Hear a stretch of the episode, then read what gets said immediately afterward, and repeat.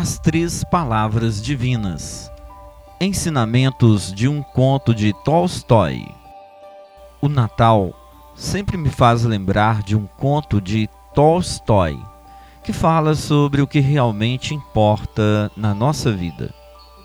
Na história, um pobre sapateiro, Simão, vai até a cidade cobrar seus clientes e comprar com o dinheiro que receber uma espécie de capa para atravessar o duro inverno russo.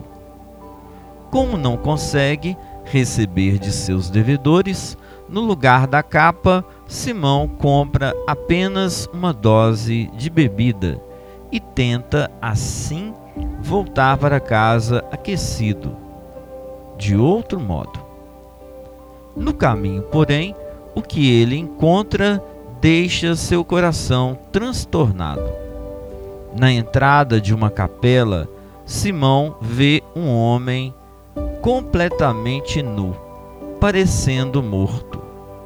O sapateiro o ajuda como pode, repartindo com ele as peles de carneiro com que se aquecia e levando-o até sua choupana onde o indivíduo é acolhido e alimentado pela família de Simão.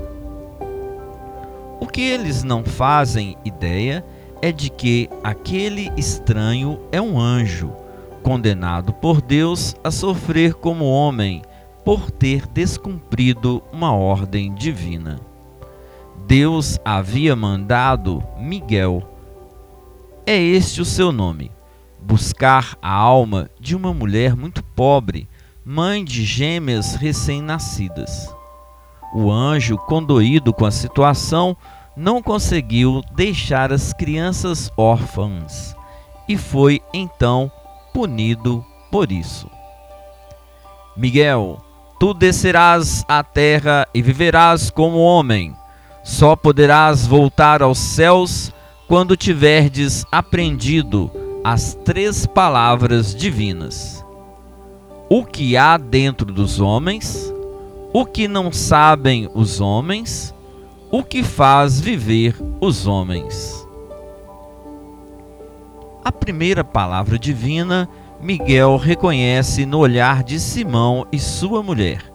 Mesmo com enormes dificuldades, eles o acolheram, repartiram consigo seu alimento seu abrigo e até mesmo sua profissão.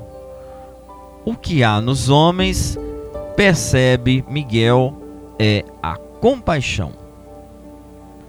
A segunda palavra, Miguel descobre quando um homem arrogante aparece na sapataria para encomendar botas de montaria que devem durar pelo menos um ano.